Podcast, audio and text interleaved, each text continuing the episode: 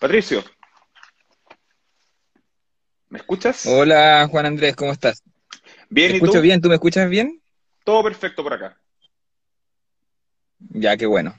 Buenísimo. Oye, Que estoy en Guadalajara, entonces, sí, eh, eso, eso, eso te iba a preguntar, ¿dónde te pillo? eh, lo que pasa es que yo vivo a 15 kilómetros de Guadalajara en el campo. Entonces, para poder conectarme y hacer todas las cosas que hago, que no son tantas, pero son algunas por lo menos, y todas tienen medios de comunicación y cosas de ese tipo, eh, tengo un poquito de internet en el campo, si no me tengo que ir al puente, eh, Ah, donde hay Entel, porque el campo hay claro, las señales más o menos, bajan baja, baja los WhatsApp, entonces se me genera una complicación porque mando WhatsApp y responden eh, dos horas después a cosas que ya preguntaron, entonces a veces aparece desfasado, como que no pega, entonces, y ahora estoy en Guadal, donde hay mejor señal. Entonces, perfecto. Buenísimo. Oye, ¿cómo va la, la junta de firmas? Tú vas por una candidatura independiente y estás en proceso de recolección de firmas, ¿cierto? Sí, lo primero es que en realidad no es una candidatura independiente, sino que somos una lista, somos un colectivo. eh, yo eh, pertenezco al movimiento socioambiental, como tú bien dijiste, y nuestra lista se llama Apulso, por el buen vivir, que es un concepto que representa bastante. Y ahí están Mauricio Aguilera del Sur, Luisa Ludwig de Puyuhuapi, Mauricio Aguilera del, Capitán Prat, Deise Avendaño, activista socioambiental de Coyhaique, eh, y, y Jorge Contreras, un, cantautor regional muy conocido. Ahí estamos armando una lista independiente, pero obviamente independiente con visión de la visión que tenemos del movimiento socioambiental, cultural eh, y- y obviamente territorial. Eh. Entonces, eh, estamos juntando las firmas, ya llevamos más de la mitad, eh, lo anunciamos hace pocos días, en una semana solamente recolección de firmas, necesitamos 500 en total para poder inscribir la lista. Eso te, y eso en te quería, eso te términos quería de- preguntar. ¿Es- ¿Son Sí. 500 firmas en total para la lista o son 500 firmas por cada candidato? No, mira, el- la- lo que pasa es que esta es la primera vez que se juntan firmas para poder conformar listas de, de personas independientes. Entonces no existía esa figura, eh, siempre los independientes iban contra otras listas, ¿cierto? Y en el caso de la región de Aysén, a pesar que son tres escaños, la reforma constitucional de eso de este año, que permitió la paridad y también incorporar independientes, permitió que en el fondo la región de Aysén, aunque, aunque elige tres, las listas no son de cuatro, porque se habla de N más uno siempre, sino que Sí. son listas de seis. Entonces, con paridad, tres hombres y tres mujeres. Y en el caso de, lo, de los que quieran ir como independientes, hombres y mujeres individuales, tienen que juntar 300 patrocinios. Y en el caso de las listas, cada uno junta sus patrocinios y después se hace como una cucha política virtual y, se, y con 500 tú inscribes la lista. Entonces eso es lo que está haciendo y con sistema electrónico ahí en patrocinantes.cervel.cl hay una lista de como veintitantos candidatos, precandidatos y can- precandidatas ya, y ahí están los nombres de quienes van de precandidato y en algún momento vamos a formar la lista pulso por el buen vivir. Eso es lo- Eso la te, eso, te, eso te quería preguntar, de hecho te me adelantaste con la próxima pregunta que iba a hacer, ¿a dónde hay que ir para, eh, para aquellos que quieren eh, apoyar tu candidatura o los de ot- otros compañeros de lista? ¿Cómo eh, se, se, se apoya un candidato independiente o una lista independiente? ¿Qué es lo que hay que hacer? Com- compañeros y compañeras, sí. eh, mira, hay dos posibilidades. Lo tradicional ha sido que en las notarías, ¿cierto? Normalmente hay listas donde la gente va y firma, patrocina. Ahora, este patrocinio es solamente para que esa persona sea candidato o candidata, no, no, no que inscrito en partido político alguno, sino que simplemente decir, expresar la voluntad de que yo quiero que tal persona vaya, esté en la papelera, como se dice, el, el 11 de abril. El Eso, plazo sea, vence o sea, el o 11 sea, de enero. O sea, es solo para firmar para que tú o tus compañeros de lista vayan a, a, una candidatura constituyente. Te lo pregunto porque Sí. he recibido hartos mensajes de muchas personas acá que se dieron cuenta en las elecciones primarias de hace ya un mes que en algún momento firmaron por alguna candidatura independiente o incluso por las ballenas y terminaban claro. eh, como militantes en partidos tan diversos como puede ser el Partido Comunista o incluso la UDI, o sea, de todos los lados. ¿Tú garantizas eh, que esto no va a pasar en el caso de ustedes? Porque Sí. a veces pasa, Sí. o sea.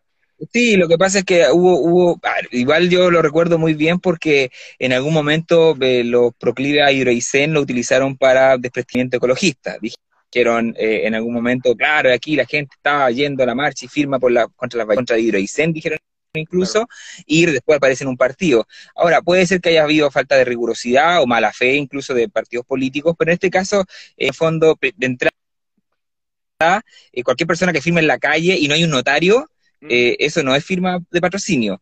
Eh, en este momento no es así, ¿por qué? Porque primero las que están en la notaría son, dice ahí, candidatura independiente. Y segundo, la que se hace online, electrónicamente, eh, uno ingresa a www.patrocinantes.cervel.cl, que es el sitio oficial del CERVEL, y automáticamente con tu clave única te va a llevar, y que es una cosa distinta a lo que ocurría antes, porque antes cuando se veían los listados de los patrocinios, la gente tenía que después chequear que la persona votara en ese distrito. En nuestra región de Aysén es el distrito 27, la región de Aysén completa, de escaños.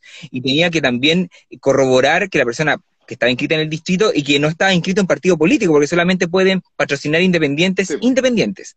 Entonces había que chequear. Ahora debiera ser menos porque en el fondo tú ingresas con tu clave única a patrocinantes.cervel.cl, te aparece el listado de los, de los, de los precandidatos y precandidatas y automáticamente te manda al distrito donde tú votas y, no, y, te, y si te permite elegir patrocinante es porque tú eres independiente. o sea, el, el sistema automático y es oficial. Eh, en el fondo. Y ahí, para, para, apoyar nuestra lista, se tiene que patrocinar a cualquiera de los cinco que estamos yendo, eh, queremos conformar esta lista, que son Mauricio Aguilera, Deise Avendaño, eh, Luisa Ludwig, Jorge Contreras y yo. Nosotros hacemos la cucha de, de patrocinios para poder llegar a los 500. Perfecto. Oye, Patricio, ¿y por qué ir por una candidatura y una lista independiente y no por algún partido político existente? Mira, yo no tengo fobia a los partidos políticos. Yo incluso participé en un partido, creamos un partido político regional ¿Cuál? que se llamó Somos Aysén. Eh, somos Aysén. Eh, cuando lo que pasa es que actualmente los partidos, el sistema el sistema de partidos políticos funciona así. Solamente se pueden conformar partidos políticos en tres regiones contiguas o en seis regiones dispersas. Solamente así existen los partidos políticos. En algún momento cuando se negoció eh, el cambio del sistema binominal, algunos parlamentarios plantearon, bueno, damos nuestro voto para el fin del sistema binominal, pero siempre y cuando se puedan conformar partidos políticos eminentemente regionales. Se aprobó y se crearon muchos partidos regionales, de, solamente una región.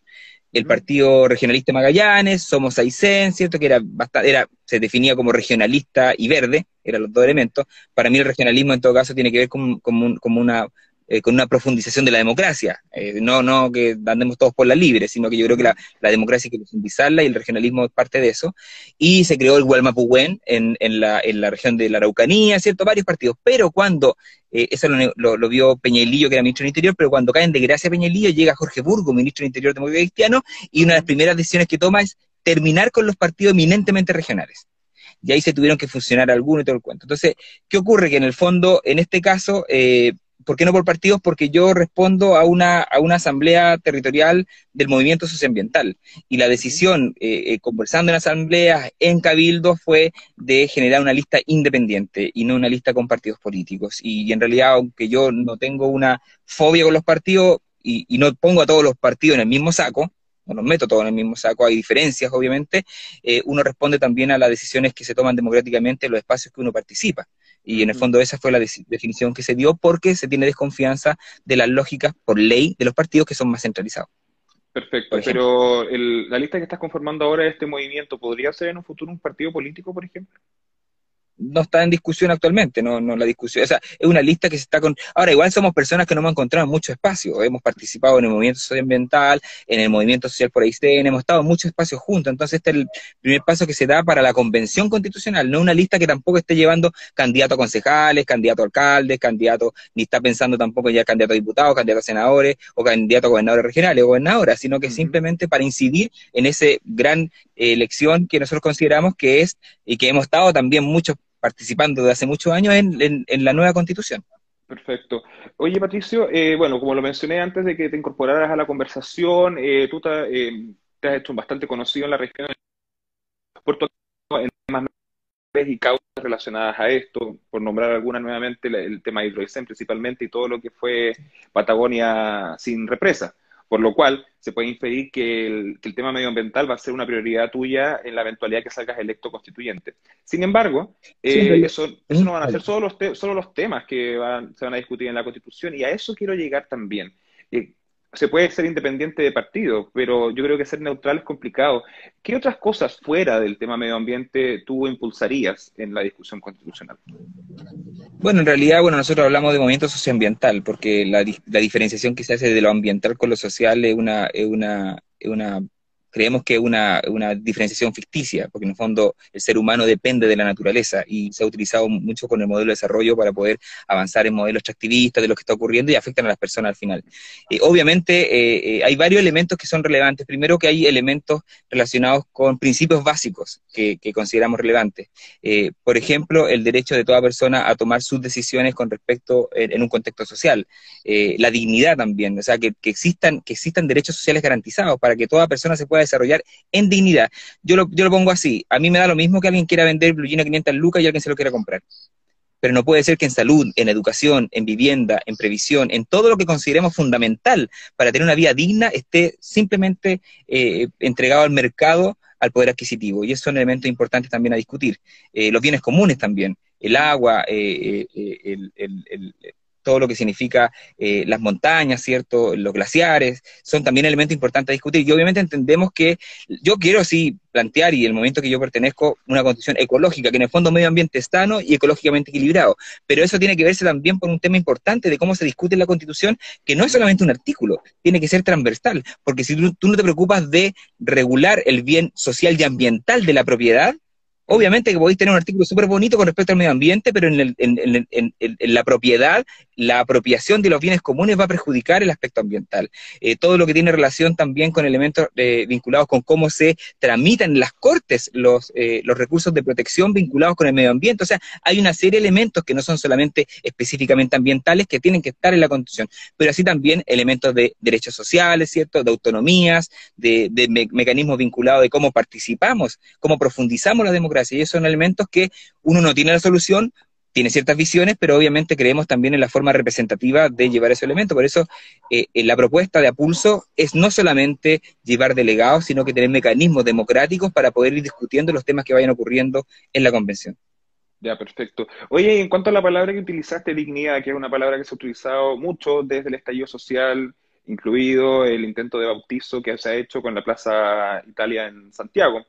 Eh, Italia Baqueano, Baqueano, Italia, te, te el nombre. Pero la cosa es, ¿cómo se estipula eh, en una constitución el factor de la dignidad? Porque es un concepto súper amplio. Como todo, o sea, en el fondo, eh, yo creo que no existen las verdades reveladas que son discusiones colectivas. Eh, eh, entonces, lo que no se ha dado en, Chile, lamentablemente, que no tienes mecanismos para, para discutir participativamente cuál es el país que queremos construir. Y, obviamente... En lo último, creo que se cortó en un momento. Vamos a esperar que se retome la conexión con Patricio Segura. Patricio, ¿me escuchas? Sí, te escucho bien. Sí, lo, que pasa es que lo que pasa es que en el fondo la dignidad cómo se establece, o cómo, obviamente hay distintas visiones de lo que es la dignidad. Eh, pero sí yo particularmente creo que si tú garantizas ciertos elementos mínimos y básicos para poder desarrollarte como persona, ahí estás entregando elementos para tener una vida digna. O sea, en el fondo no puede ocurrir que existan comunidades en Chile donde la gente, porque no tiene agua, tenga que estar haciendo sus necesidades en una bolsa, como ocurre en Petorca. No puede ocurrir que comunidades como en Puchuncaví, ¿cierto?, que no tienen derecho al aire limpio, tenga que estar viviendo con enfermedades de cáncer, ¿cierto?, al pulmón. No puede ocurrir que personas no puedan tomar las decisiones porque otros deciden sobre su cuerpo, en el caso de lo que pasó en Argentina recientemente, que es la aprobación del aborto libre. O sea, en el fondo, esos elementos que tienen que estar establecidos en la Constitución para que todos se puedan desarrollar en dignidad. Y eso será parte de la disputa legítima en la, en la Convención Constitucional para poder hacer, y esto es una cosa muy personal, que nos sintamos orgullosos de la Constitución yo no me siento actualmente orgulloso de la constitución que tenemos por múltiples elementos del, rol subsidiario del Estado, donde lo primero que dice es que es el individuo el que tiene cierta preeminencia y lo colectivo está dejado de lado. Eh, donde la capitalización individual, que no está en la Constitución, sí, pero sí las leyes que nacen de la Constitución, establece que la capitalización individual, o sea, la solidaridad no existe en nuestro sistema en términos legales. Entonces, eso es un elemento importante y será parte de la disputa y la discusión eh, que habrá que dar en la Constitución en igualdad de condiciones, que eso también es súper importante, que no sea el poder económico, el poder de los medios de comunicación el que defina la discusión, sino que sea organizándonos y participando en ese espacio.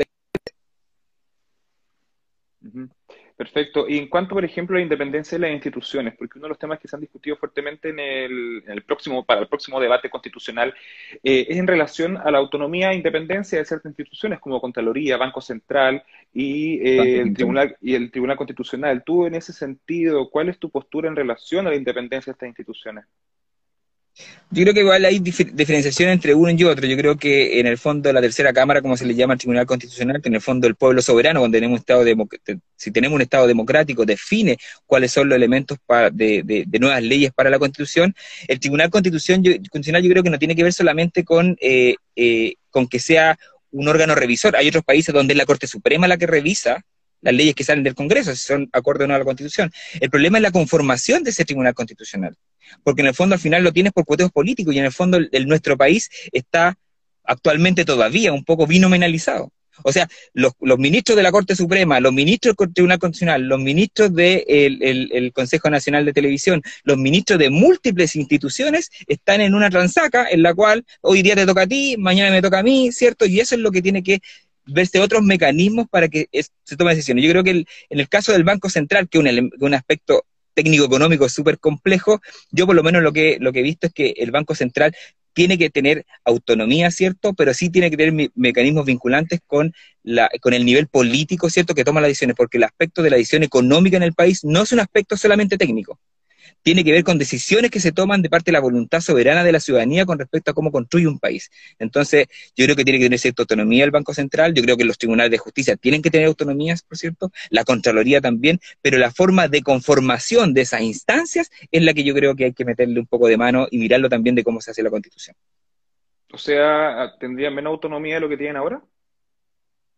O sea, en el fondo, siempre alguien nombra a alguien. Entonces, si tú defines la autonomía en términos, y tú, y tú siempre puedes también eh, al Contralor tú lo puedes, lo, puedes eh, sacar de la Contraloría a través de mecanismos políticos. O sea, nadie es, o sea, el creer que alguna institución es completamente autónoma, eso no solamente es imposible, sino también, también es irreal en nuestro país. Tú puedes, eh, tú puedes sacar a cualquier autoridad a través de mecanismos parlamentarios. No hay nadie inamovible. Entonces, lo que sí estamos estoy diciendo es que en el fondo los mecanismos de conformación debieran discutirse de una forma en cual hubieran otros elementos que no fueran solamente el aspecto de, de, de cuoteo que existe actualmente a través de las definiciones de la autoridad de distintas instituciones. Y obviamente habrá que escuchar expertos, pero también a la ciudadanía. O sea, la iniciativa popular de ley, por ejemplo, yo creo que debiera ser un mecanismo que debiera incorporarse a la Constitución. Y con urgencias también. Que hubieran, que hubieran mecanismos de... Perdón. ¿Y, cuáles serían esos elementos a incorporar en estas instituciones que te mencioné como para cambiar la forma en que se eligen quizás las autoridades respectivas? O sea, tiene mecanismos en, los cuales tienes eh, una conformación mixta, hay tribunales, por ejemplo, los tribunales ambientales, tienen conformaciones en las cuales tienes eh, eh, abogados, eh, personas del ámbito científico, personas del ámbito legal, ¿cierto? Los tribunales ambientales funcionan así, y tener a lo mejor en los bancos centrales mecanismos en los cuales tienes mecanismos de definición parlamentaria, de, mecanismos de definición también de técnicos y también de representación ciudadana. O sea, ¿por qué no tener también representaciones ciudadanas que permitan estar ahí en, esas definiciones que no son solamente técnicas, sino que hay que meterle democracia a los distintos espacios de conformación? Yo no creo en la definición eminentemente técnica. Yo creo que hay que democratizar incluso las instituciones como las instituciones que tú has mencionado. Pero estos nombramientos técnicos, por ejemplo, para encabezar estas instituciones en general, son nombradas por figuras políticas que fueron elegidas de forma democrática. O sea, no necesariamente tú tienes mecanismos donde tienes un, a veces tienes registros de personas que se inscriben. Los abogados que se, incorporan al, tribunal ambiental son de registros que existen con trayectoria y ahí se van definiendo, o sea, o sea, se van definiendo. O sea, al final la discusión es cómo se conforman, con quién toma la decisión de la designación. Yo creo que hay que meterle democracia a la definición de la conformación de las personas que están en esas instituciones. No creo que sea solamente el, discusiones técnicas. Y eso tiene que, eso, se podría traducir en que las personas, o sea, todos nosotros como civiles, podrían votar como por algunas autoridades de estas instituciones. O sea, podría tener un mecanismo así, podría tener, o sea, veámoslo, tú sabes, o sea, en Estados Unidos, por ejemplo, los jurados son elegidos por sorteo. O sea, eh, eh, lo, que, lo que quiero plantear es que en el fondo los mecanismos de designación de autoridades en las instituciones que existen no son exclusivamente los que tenemos en nuestro país.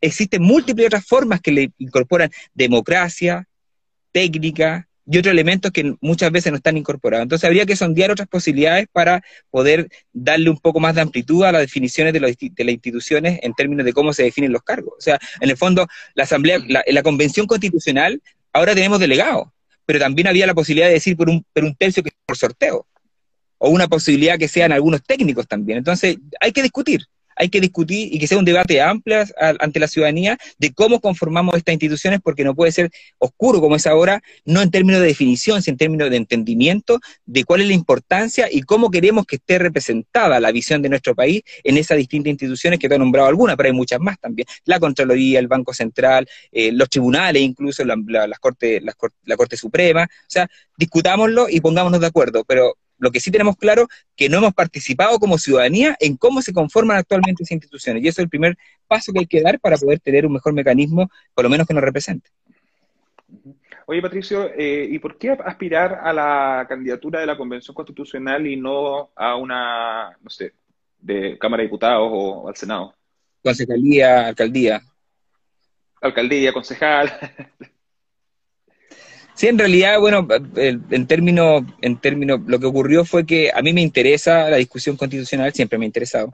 Eh, creo que ahí está parte de la gran discusión que damos en los distintos movimientos que uno ha participado, ¿cierto? Eh, eh, para no estar peleando contra proyectos extractivos todos los días, creo que hay que cambiar la constitución.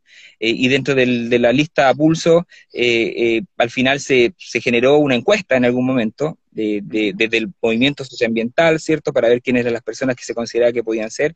Y ahí salió eh, mi nombre dentro de las posibilidades y me consultaron y obviamente yo dije que sí, que estaba disponible porque es un espacio que creo que es importante y me interesa y creo que uno puede hacer un aporte, pero un aporte desde lo colectivo no desde la individualidad. Obviamente que por eso incluso en la lista no se habla de el término técnico es precandidatura, candidatura, ¿cierto? Mm. Delegado constitucional, no sabemos si es convención eh, eh, convencionalista constitucional, eh, convencionalista constituyente. Creo que, creo que es como congresista constituyente, no, eso parece que ese es el nombre que le establecieron. no, parece que la, en la reforma constitucional aparece como, como convencional, una cosa así. Bueno, la cosa para, es mí, para mí más fácil los constitucionales, más fácil, los constitucionales. Ya, los constitucionales, pero en el fondo eh, nosotros hablamos, incluso se plantea desde el concepto de vocería, porque en el fondo aquí lo que ocurre con cualquier persona que represente algo, existen, o, se puede ir desde, desde el púlpito, que alguien, como ocurre ahora, que uno elige un representante y termina teniendo un jefe, o sea, en el fondo, y que hace lo que quiere, y que en el fondo al final nadie le puede pedir explicaciones, y son autoridades, ¿cierto? Y vienen los pueblos. Y la otra posibilidad es estar como al, ritmo del people meter, o sea, lo que quiere la gente yo lo hago. Entonces, igual obviamente hay una dualidad, una dualidad en términos de la representación y en términos de la visión que tiene la persona que está en ese espacio.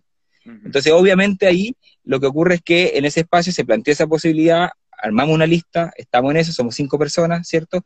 Y, ese espacio es interesante, creemos que ahí está una de las grandes eh, discusiones que se tiene que dar con respecto a cómo queremos transformar el país. Y, no, no tiene por qué ser una batalla campal, sino que en Chile hay distintas miradas de sociedad.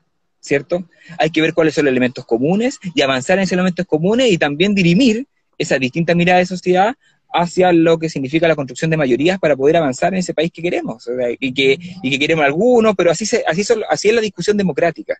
Y eso es lo que y creemos que la Convención Constitucional es un hermoso espacio en el cual hemos estado mucho, por lo menos en la lista, y mucha gente sabemos, eh, hemos estado hace mucho tiempo pidiendo, Asamblea Constituyente se le llamó, desde el año 2012 por lo menos no estábamos en ese movimiento. Entonces, obviamente esto es un espacio que creemos que puede dar pie a una transformación importante para el país que queremos y por el que hemos luchado tanto.